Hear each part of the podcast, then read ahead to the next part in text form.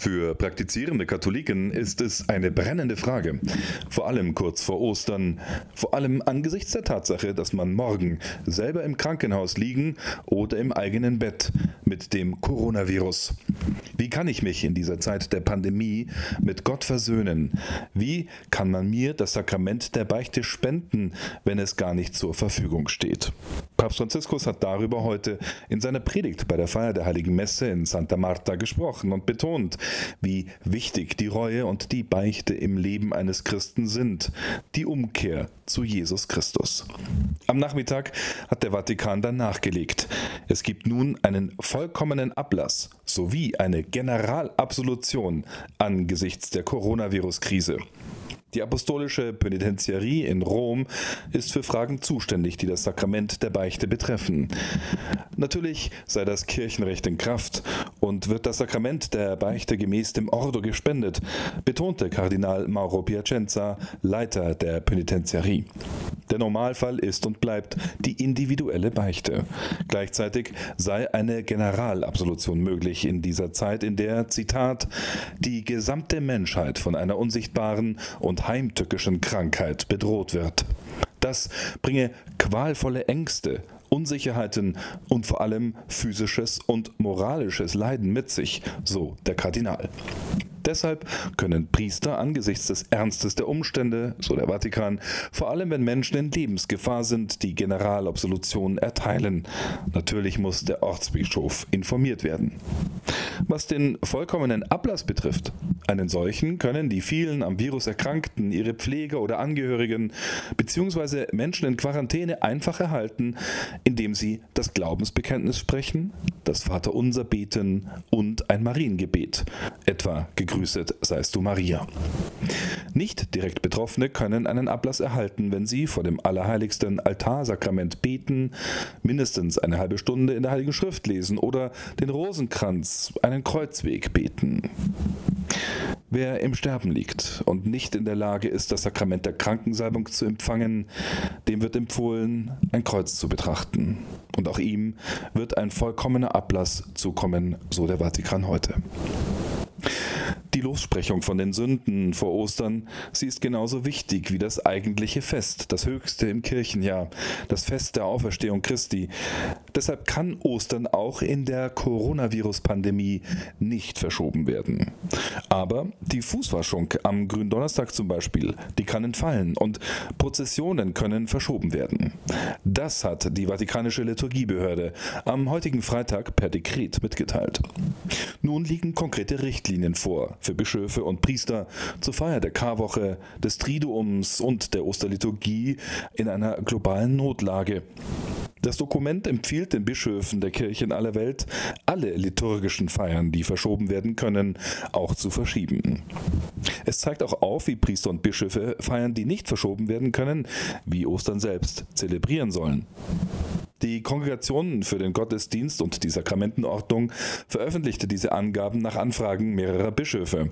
Das Dekret wurde vom Präfekten der Kongregation, Kardinal Robert Sarrat, und dem Sekretär Erzbischof Arthur Roche unterzeichnet und im Auftrag des Papstes nur für das Jahr 2020 autorisiert, was bedeutet, dass die Empfehlungen in den kommenden Jahren nicht mehr greifen werden, wenn, so Gott will, ein Ende der Epidemie erreicht ist.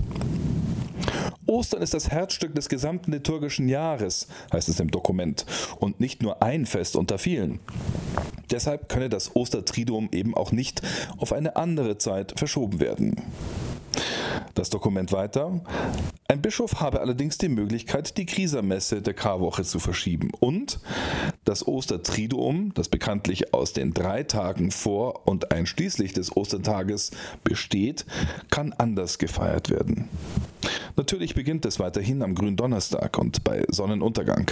Es endet am Sonnenuntergang des Ostersonntags, aber das Dekret ordnet an, dass an den Orten, an denen es Einschränkungen seitens der zivilen und kirchlichen Behörden gibt, so zum Beispiel auch in Deutschland, Österreich, der Schweiz und Südtirol, der Bischof im Einvernehmen mit der Bischofskonferenz Bischofskonferenz die Liturgien des Ostertriduums in der Kathedrale und die Priester der Diözese die Liturgien in ihren Pfarreien ohne die physische Anwesenheit der Gläubigen feiern dürfen.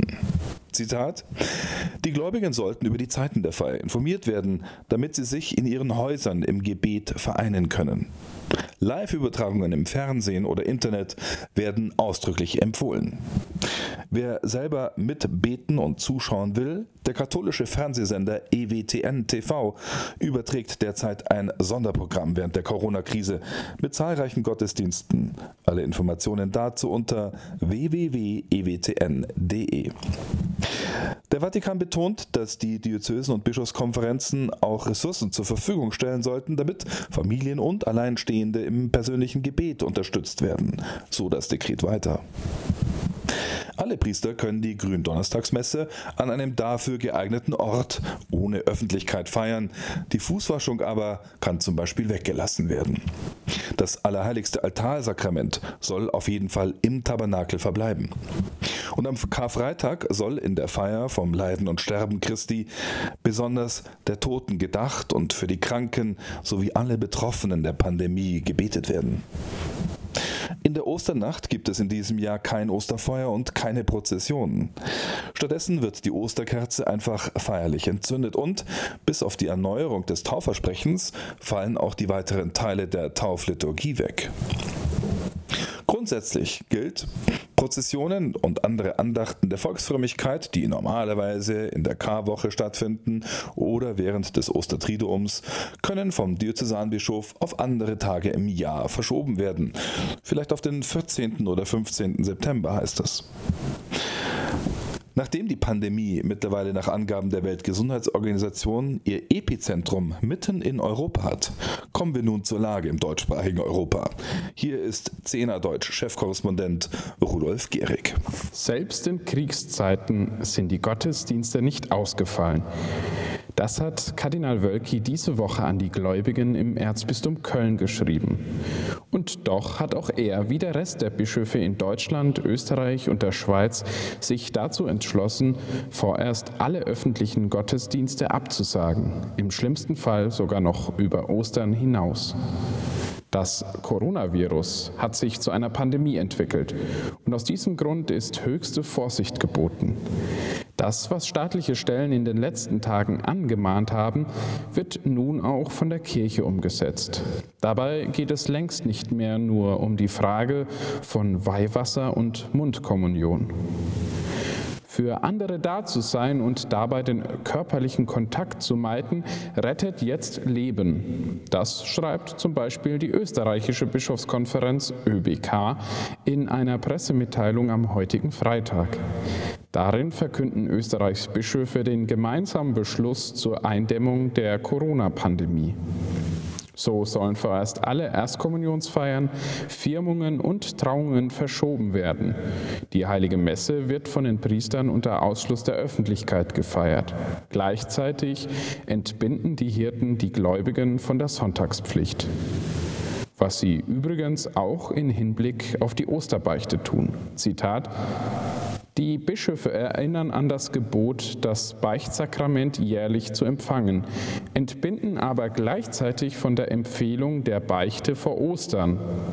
Wer einen schwerwiegenden und dringenden Grund für die Beichte hat, soll sich telefonisch an einen Priester wenden, der gemeinsam mit ihm einen Weg dafür suchen wird. Wer regelmäßig zur Beichte geht, Andachtsbeichte, soll diese Praxis vorübergehend aussetzen. Zitat Ende. Dass eine rein telefonische Beichte nicht gültig ist, hat unlängst der Kirchenrechtler Gero Weishaupt noch einmal klargestellt. Gültig ist dagegen die sogenannte Dispens von der Sonntagspflicht in Notzeiten, wie wir sie aktuell erleben. Weishaupt hat in einem längeren Beitrag für CNA Deutsch mit uns über die wichtigsten Fragen gesprochen, die Katholiken in der momentanen Corona-Krise haben. Zum Beispiel, erfülle ich die Sonntagspflicht, wenn ich die heilige Messe am Fernseher verfolge? Oder darf ein Bischof die Mundkommunion verbieten? Und kann ein Infizierter dennoch die Krankensalbung erhalten? Denn gerade bei der Frage nach der Krankensalbung gibt es für die Diözesen im deutschsprachigen Raum keine einheitlichen Regelungen. Wir von CNA Deutsch haben in dieser Woche mal ein paar Bistümer. Ja. Sorry. Denn gerade bei der Frage, da fange ich nochmal an. 3, 2, 1. Denn gerade bei der Frage nach der Krankensalbung gibt es für die Diözesen im deutschsprachigen Raum noch keine einheitlichen Regelungen. Wir von CNA Deutsch haben diese Woche mal bei einigen Bistümern angefragt und teils unterschiedliche Antworten bekommen. Das Erzbistum München und Freising zum Beispiel hat die Hauskommunion und auch die Krankensalbung im Allgemeinen eingestellt. Zitat Inwieweit eine Krankenkommunion oder Salbung für Patienten, die an Covid-19 erkrankt sind, im Krankenhaus oder in häuslicher Quarantäne möglich ist, liegt nicht in unserem Einflussbereich. So das Erzbistum. In Eichstätt, Köln und Görlitz dagegen will man weiterhin allen die Krankensalbung spenden, die danach verlangen. Natürlich unter Berücksichtigung der besonderen Hygienevorschriften.